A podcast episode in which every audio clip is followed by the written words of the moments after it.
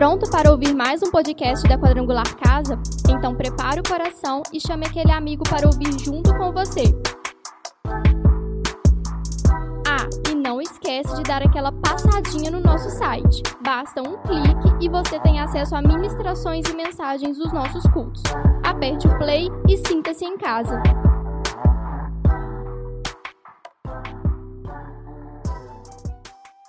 Pega sua Bíblia aí, abra um livro de Lucas. Lucas, glória a Deus. Lucas, capítulo de número 7. Lucas 7.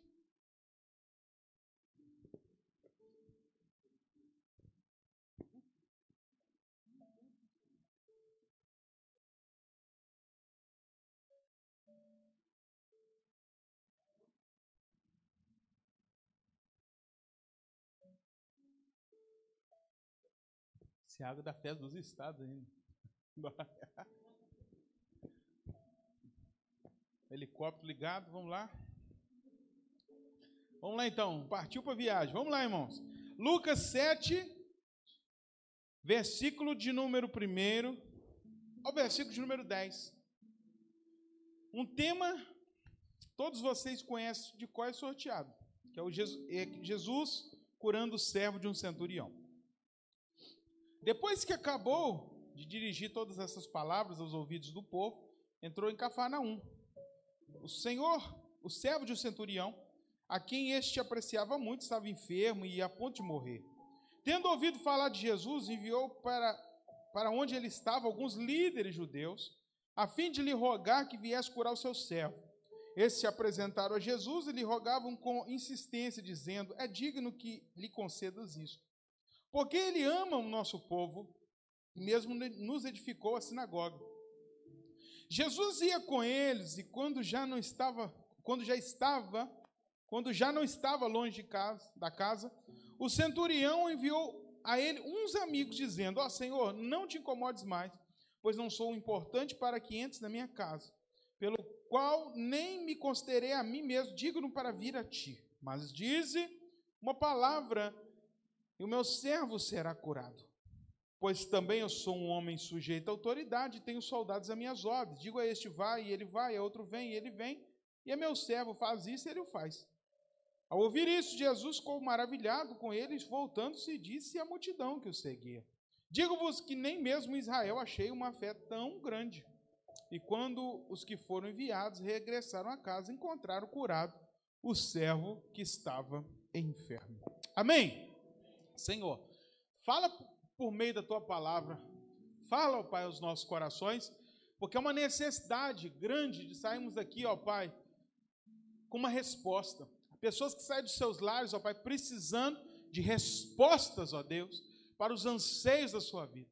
E a tua palavra tem essas respostas. Na tua presença nós encontramos essas respostas. Espírito Santo, toda raiz de dúvida, tudo aquilo que não provém de ti, que afasta-nos da vontade, do sendo da vontade do Senhor, seja agora expulso, ó Pai, repreendido no nosso meio, que os nossos ouvidos estejam atentos à voz do Senhor. Em nome de Jesus oramos, te agradecemos. Amém. Glória a Deus. Irmãos, eu só peço uma coisa, como sempre, né? fiquem atentos. Então, eu tenho pouco tempo e a Bíblia é maravilhosa. Dependendo do ângulo que você, você lê, Deus fala uma coisa. Você lê aquele mesmo texto, eu te falo outro. Ela é maravilhosa, que ela se renova. A palavra de Deus se renova. No último domingo eu vim trazendo uma palavra sobre o Eutico, uma outra perspectiva. Não na perspectiva da janela problema, mas do problema do cansaço. Hoje também eu queria trazer para vocês uma outra leitura, uma outra visão sobre esse texto. Porque a primeiro momento, quando nós olhamos a história do centurião, e endossado por, pelas palavras de Jesus, a gente fala: nossa, que homem maravilhoso, que homem top, que fé tremenda. Jesus elogiou a fé desse homem. Nós devíamos ser como esse homem. Será mesmo que deveríamos ser como centurião? É essa pergunta que eu trago às nossas mentes hoje. Será que realmente o, o centurião esse homem é um exemplo para ser seguido. em todas as áreas. Esse centurião, né, para quem não sabe, era um romano, que era um líder dentro de Israel, aqui na cidade de Cafarnaum, e que era líder de uma centúria, um grupo de soldados romanos que estavam a serviço do Império Romano. E Cafarnaum era uma cidade importante dentro desse território romano. Jesus, ele tinha uma base ministerial em Cafarnaum. Não sabemos ao certo se a, se a casa que Jesus ficava era dele ou se não era, se era de algum discípulo. O fato é que Jesus tinha uma relação muito grande com aquela cidade, né? E residia ali. De Cafarnaum, Jesus saía para suas excursões missionárias. E aquele homem era vizinho de Jesus. Jesus não era alguém estranho para ele, já ouviu falar de Jesus em outras questões, em outras experiências. Ele provavelmente viu Jesus agindo dentro da cidade em outras situações, porque ele era um homem que estava sempre ali na cidade. Então Jesus não era um personagem, uma pessoa é, estranha para ele. Ele viu Aquele mesmo centurião provavelmente viu acontecer curas ali naquele lugar, como a filha de Jairo, que acontece nesse mesmo cenário, que acontece a, a sogra de Pedro, e naquela cenário da sogra de Pedro, outros vão sendo curados ali, a fama de Jesus, paralítico do telhado, nossa, esse, esse homem é ungido, e, e com certeza tudo isso trouxe para ele o que? Uma expectativa em Jesus. Outra coisa interessante na vida deste homem, que a Bíblia diz, que ele era um investidor, um investidor financeiro na obra. A Bíblia fala que quando ele tinha uma causa, ele foi apresentar essa causa para Jesus, os próprios que estavam rodeando Jesus falam assim: ouve ele, Jesus, vai até, faz o que ele está pedindo. Esse homem é gente boa, esse homem é legal, porque ele nos ajuda tanto. A sinagoga nessa cidade está em pé, porque ele foi lá no material de construção, mandou trazer um caminhão de brita, de cimento, colocou aqui, de, de, de vergalhão. Está em pé porque ele colocou dinheiro. Olha o que as pessoas são, né? Faz que ele é gente boa, ele se compromete conosco. Como se o comprometimento financeiro fosse tudo. Ele se comprometia financeiramente com as causas daquele povo, mas não se comprometia espiritualmente. Talvez o comprometimento financeiro, vamos pensar um pouco, irmãos. Talvez fosse uma forma de compensar os seus atos com alguns atos de bondade. Às vezes a gente se depara com pessoas assim na igreja, que estão com o coração longe de Deus, mas vem à igreja de vez em quando, deixa uma oferta, como se ele estivesse pagando os seus pecados. Não é isso que Deus quer de você. Não é dessa forma que Deus quer se relacionar com você. Deus quer, não quer que você pague nada em troca dos seus erros. Deus quer a mudança da tua vida. Deus quer restaurar a sua casa. Deus quer transformar você por completo. Mas aquele homem era um homem distante. Todo esse conhecimento por Jesus, a Bíblia vai dizer que fez ele acreditar de que fato ele era poderoso. E uma das pessoas que ele amava, que ele tinha bem perto, um dos seus servos que ele apreciava, estava doente e precisava de um milagre. Então, a primeira cena do centurião, ele vai fazer o quê? Ele vai enviar líderes para falar com Jesus. Eu não vou até Jesus, eu vou pedir alguém para ir. Olha aqui como isso é familiarizado no nosso meio. Isso chama terceirizar a comunicação. Quantos de nós terceirizamos a comunicação com Jesus? Quantos de nós não temos acesso direto a Jesus e sempre quando queremos falar com Deus é por meio de outros?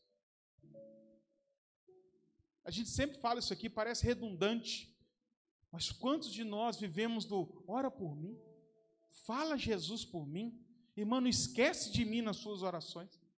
Esse homem também terceirizava, de uma certa maneira, ele envia pessoas, eu não vou até Jesus, Ele poderia ter ido, Guilherme, ele mesmo. Mas ele, ele, ele se achou por bem, não vou mandar outras pessoas, que talvez vai ser mais fácil. Ainda fazemos isso, mandamos, solicitamos religiosos que busquem Jesus em nosso lugar para as coisas que eu mesmo preciso. Embora eu reconheça a autoridade das pessoas ungidas por Deus para certos ministérios na igreja, nós não somos substitutos da sua relação com Deus. O pastor não substitui a sua relação com Deus, querido. Um dia o véu do tempo foi rasgado. Você tem total acesso a esse Deus, que você pode falar diretamente com Ele. Não tem linha cruzada, não tem. Antigamente, eu não sei quantos tem aqui que lembra dessa. Quando o telefone era aquela, aquelas cabines. Você entrava, primeiro você falar com o seu destino, ia falar com a telefonista. Quem lembra disso, levante a mão. Deixa de ser mentiroso, levanta a sua mão agora. Ah, lembra? Aonde era a cabine de Ubar? Ah, eu amo de velho. Ah, vem com essa não. Eu vim para Ubar, eu lembro indo, indo com meu pai. Os jovens estão até com o olho regalado. Que isso? Né? Aí eu ia com meu pai lá para a rodoviária, sentava na cabine, achava importante, né? Faz a ligação, não sei o que, e fazia aquele negócio. Fichinha, né? Aquela cruzada. Hoje não, filho. Você tem total acesso ao Senhor. Não precisa, ah, pastor, mas eu não sou tão bom assim. Jesus sabe disso. Olha para quem está do seu lado e fala: Jesus sabe que você não é tão bom assim. Mas Jesus sabe dos seus pecados. Mas mesmo assim Ele quer te ouvir. Vou repetir. Jesus sabe quem você é, sabe o que você fez no verão passado, mas mesmo assim Jesus quer te ouvir. Ele quer um contato pessoal com você. Quem está entendendo, diga amém.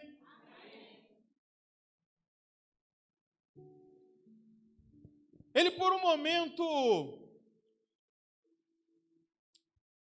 a Bíblia diz que ele resolveu, decidiu: eu vou trazer Jesus aqui.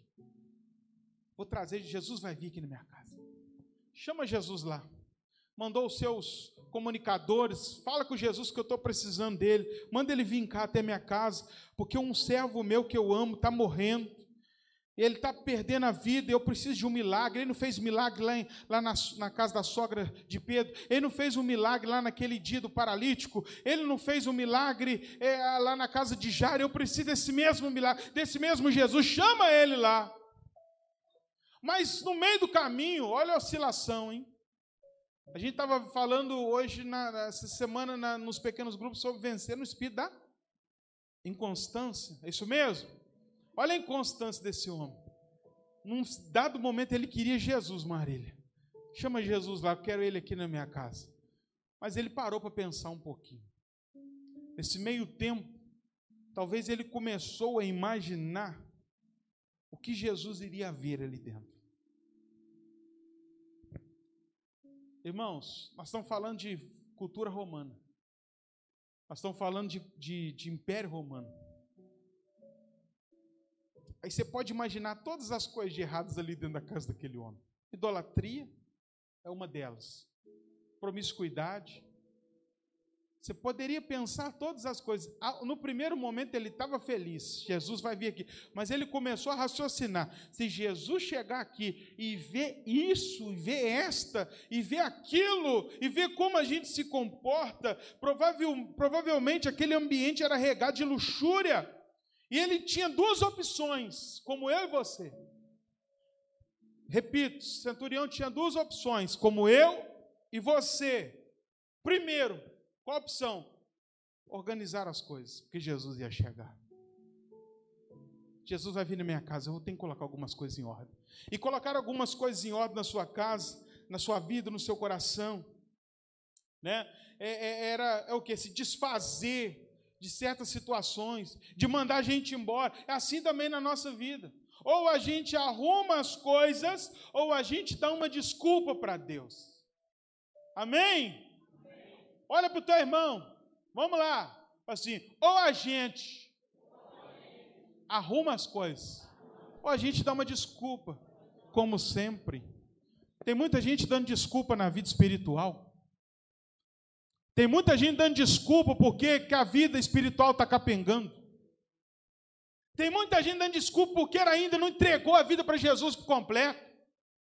Tem muita gente dando desculpa como centurião, porque não entregou-se ministerialmente para que Deus faça dela o que Ele quer. A gente tem desculpa como centurião. Ele resolveu não tirar da sua casa a sujeira. Ele resolveu não tirar da sua casa aquilo que era podridão. Ele deu uma desculpa maravilhosa, cheia de falsa modéstia. Eu não consigo ver essa desculpa como uma, uma desculpa, irmão, boa, bonita. Porque para a gente ser falso modesto, a gente tem até um, uma, um bom discurso. Olha que coisa maravilhosa que ele falou para Jesus, André. Eu não sou digno que entres na minha casa. Parece bonito, Marciano. Mas aquela palavra dele era assim: Eu não estou disposto a me organizar, arrumar minha casa para que o Senhor entre. Ô oh, meu irmão, quem está entendendo isso nessa noite? A falsa modéstia desse homem, eu não sou digno, que o Senhor é tão lindão, maravilhoso, o Senhor é tão cheio de unção, o Senhor é tão ungido, e minha, eu, eu não sou digno, é uma desculpa. Qual desculpa você está usando para não ter um encontro de verdade com Deus? O que, que você tem dito para que realmente você não venha se entregar a Deus e à vontade de Deus? Pessoas que vivem com a mesma desculpa de sempre, nunca estão dispostas a organizar a bagunça da sua vida. Hoje o Senhor te trouxe aqui para te dar um direcionamento. Arrume a bagunça, porque Ele não quer simplesmente mandar uma palavra na sua casa, Ele quer entrar na sua casa, Ele quer se relacionar com você, Ele quer fazer uma obra por completo na sua vida. Ele não quer mandar um recado para sua casa. Deus quer entrar aí no seu coração. Ele não quer que você saia daqui simplesmente com uma bênção, como aquele servo centurião, uma cura. Deus quer transformar você por completo. Deus quer restaurar a sua comunhão com Ele. Ele buscava, aquele homem buscava em Jesus uma solução para o outro. Outra coisa interessante, ele estava, Guilherme estava preocupado na morte do, do servo. E a gente às vezes é assim, né? Como pastor, a gente passa muito por isso. Alguns irmãos chegam em nós, pessoas, pastor, ora, ora pelo meu filho, ele está se perdendo. Ele olha para o meu marido, que está acontecendo isso, isso, aquilo, e a gente está aqui, a gente consegue enxergar umas coisas, Senhor. A gente começa a orar, Senhor, muda a vida dessa mulher, muda a vida desse homem, porque a gente às vezes consegue enxergar o problema do outro. A gente consegue pedir oração para o outro. A gente chega com a sacolinha cheia de oração, irmão Norato, na igreja pelas pessoas, mas a gente não consegue enxergar que a gente está à deriva. A gente está precisando de um milagre também. Quem precisava de um milagre não era só aquele servo. Quem precisava de um milagre era aquele centurião. E o problema é isso, que a gente não consegue enxergar as nossas mazelas, a gente não consegue enxergar as nossas doenças. Mas temos a facilidade de olhar para o outro e ver, nossa, preciso de Jesus, né? Nossa, rapaz, preciso de Jesus. Eu, olha para você hoje. Podia ser ter uma palavra de ceia, né? Olha para dentro de você. Aquele centurião não conseguiu ver que o mais doente de todos era ele. Ele não conseguiu enxergar a sua própria doença. Pense nos seus amigos. Eu não estou falando para você deixar de orar e pedir oração para as pessoas, não. Ore. Mas lembre que você também precisa de Jesus. Você também precisa de cura. Vem para esse lugar, peça para que Deus transforme aquelas pessoas que você está mentalizando. Mas dobre o seu joelho, Senhor, trata minha vida por completo, porque eu sou o primeiro que preciso do Senhor neste lugar. Oh, glória! Para terminar, ele possuía uma fé em Jesus que, que ele acreditava que com uma palavra Jesus poderia curar aquele servo. Isso é maravilhoso na vida de alguém. Senhor, não, eu confio, uma palavra que o Senhor mandar, o Senhor é federal, o Senhor é demais. Se eu falar alguma coisa, eu sei, porque eu já fiquei sabendo o que aconteceu. Uma palavrinha, o Senhor vai mudar a vida dele lá, não precisa de ir lá não. Eu sei que o Senhor é, é Deus. Eu sei que o Senhor é o Messias ungido. Eu sei que os demônios te obedecem. Eu sei que as doenças têm que se dobrar diante do teu nome. Eu sei que com uma palavra isso tudo vai acabar. E, gente, isso impressionou até mesmo Jesus. E quando Jesus fala, nunca vi uma fé como essa em todo Israel, ele não estava falando da fé salvífica, ele estava falando da fé natural. A fé natural, você não precisa ser crente para ter ela. Por isso que tem muita gente que, embora não seja batizado nas águas, embora não seja membro de uma igreja, quando chega no lugar com esse, sai com uma benção, porque ela acredita no Jesus que está aqui. Ela acredita na, no poder que opera aqui neste lugar por meio de Jesus. Embora alguns de nós tenhamos fé menores do que alguns não crentes, Guilherme. Dá para entender isso? É loucura. É por isso que a gente vê que tem pessoas lá fora que vão receber milagres também, porque elas desenvolvem uma fé chamada fé natural. Fé que as coisas vão dar certo. Fé até no nome de Jesus. Mas não é essa fé simplesmente que nós tenhamos, temos que ter. Precisamos dessa fé. Mas a fé que muda a nossa história, a fé que muda o nosso destino, é uma fé salvífica. Eu não creio apenas que Jesus salva alguém, liberta e cura alguém. Eu creio num Jesus que redime a minha vida. Eu creio num Jesus que foi, vai na cruz, que morreu no meu lugar e que levou os seus os meus pecados na cruz e que me transforma e que me transporta de reino, que me santifica, que a graça dele está sobre mim. Esta fé salvífica que muda a vida da gente. Esta fé que nós precisamos desenvolver. Por isso que tem muita igreja cheia. A igreja do milagre está cheia. Porque são centuriões, pessoas que desenvolvem uma fé natural. Mas além da fé natural, para que sua vida seja transformada, você precisa da fé salvífica. Uma fé num Cristo também que salva a sua alma do inferno. Um, um Cristo que, que muda o seu destino por completo. Num Cristo que a gente crê, e a Bíblia diz que nós vamos ser salvos, nós e a nossa casa. Oh, quantos creem nesse Jesus? Diga glória a Deus.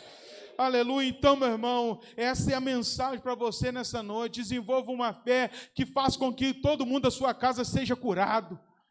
Desenvolva uma fé que faz com que todo mundo da sua vizinhança receba a cura.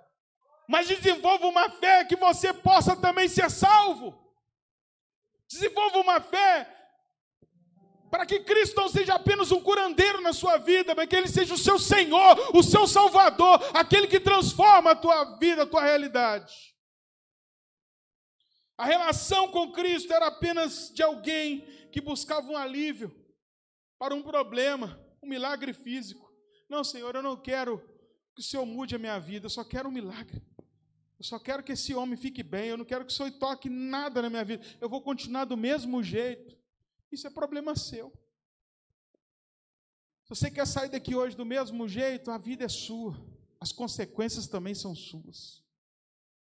Aquela história parece que termina bonita, Edgar, mas não termina tão bonita assim. Um servo foi curado. Mas se aquele homem no meio do caminho não se rendeu, o centurião foi para o inferno.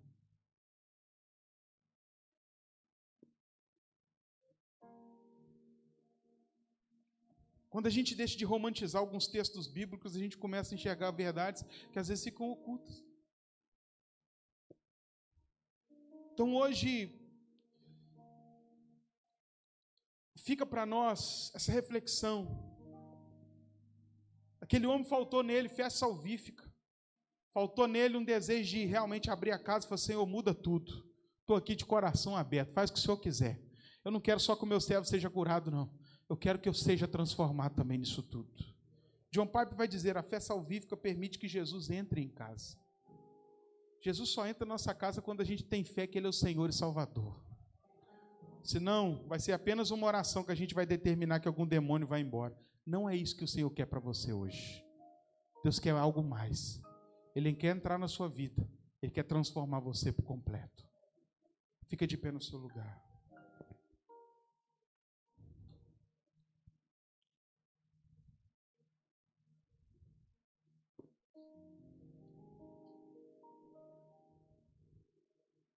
Como temos feito, pedir a nossa irmã Rosane para vir aqui à frente.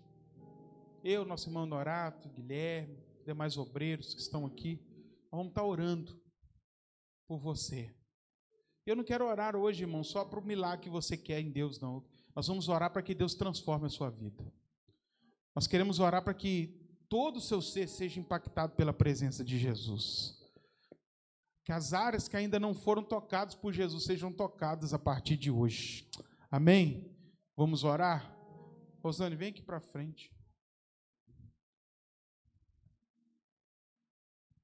Eu vou fazer algo.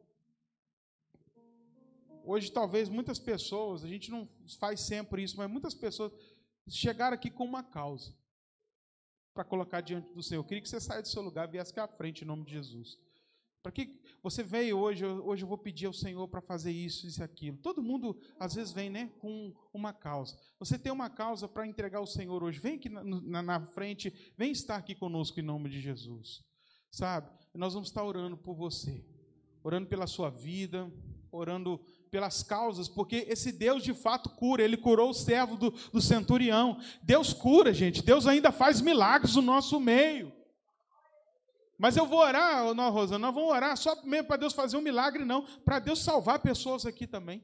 Esta é a oração, esse é o desejo de Deus, te curar, mas também te salvar, mudar a sua história. Amém. Feche seus olhos neste momento, vocês que estão aqui na frente, né? Coloque o Senhor diante de tudo que vocês precisam nessa noite, em nome de Jesus. Abre o seu coração. Pai Santo, Pai amado e Pai querido. Jesus, diante da tua palavra, Senhor, nós estamos. Pai, não existe nada mais poderoso nessa terra do que a tua palavra para curar, para salvar, para libertar. Meu Deus, nós cremos que o Senhor é poderoso para fazer e através da palavra ministrada, nós cremos que o Senhor, ó Pai, pode trazer transformação às vidas, aos corações que aqui estão, ó Deus, nesta noite. Meu Deus, de nós nós não temos força, nós não conseguimos, mas em Ti nós lançamos a nossa fé neste momento, ó Deus. E, ó Pai, que não seja somente uma fé natural, mas que seja uma fé, ó Deus, que produza salvação na vida dessas pessoas.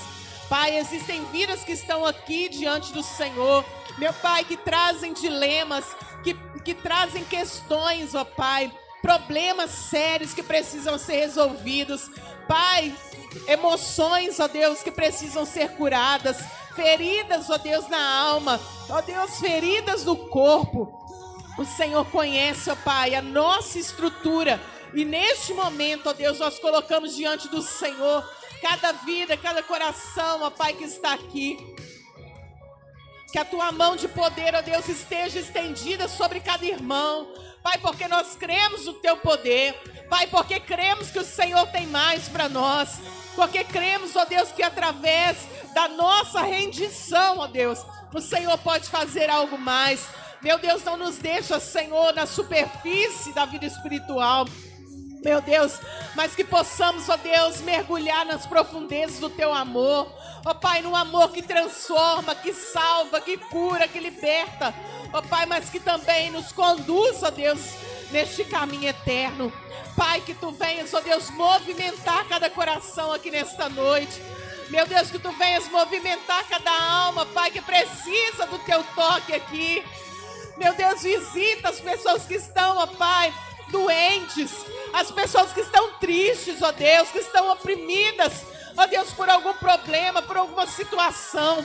O Senhor conhece, ó Pai. O Senhor sabe a necessidade de cada um. O Senhor conhece nosso coração.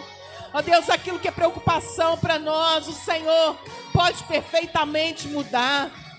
Uma palavra tua, Senhor. Ó oh Deus, move céus e terra. Uma palavra tua muda as circunstâncias da nossa vida, Pai. Uma palavra tua traz o novo de Deus para nós. Oh, Jesus, vem de uma forma especial, libertando esses corações do pecado. Oh, Pai, da incerteza, da dúvida, Pai. Em nome de Jesus, que as tuas mãos estejam estendidas sobre nós. Jesus, que as tuas mãos estejam estendidas sobre a casa, sobre a família de cada um. Pai, que essas vidas sejam ricamente, ó oh Deus, ó oh Deus, impactadas.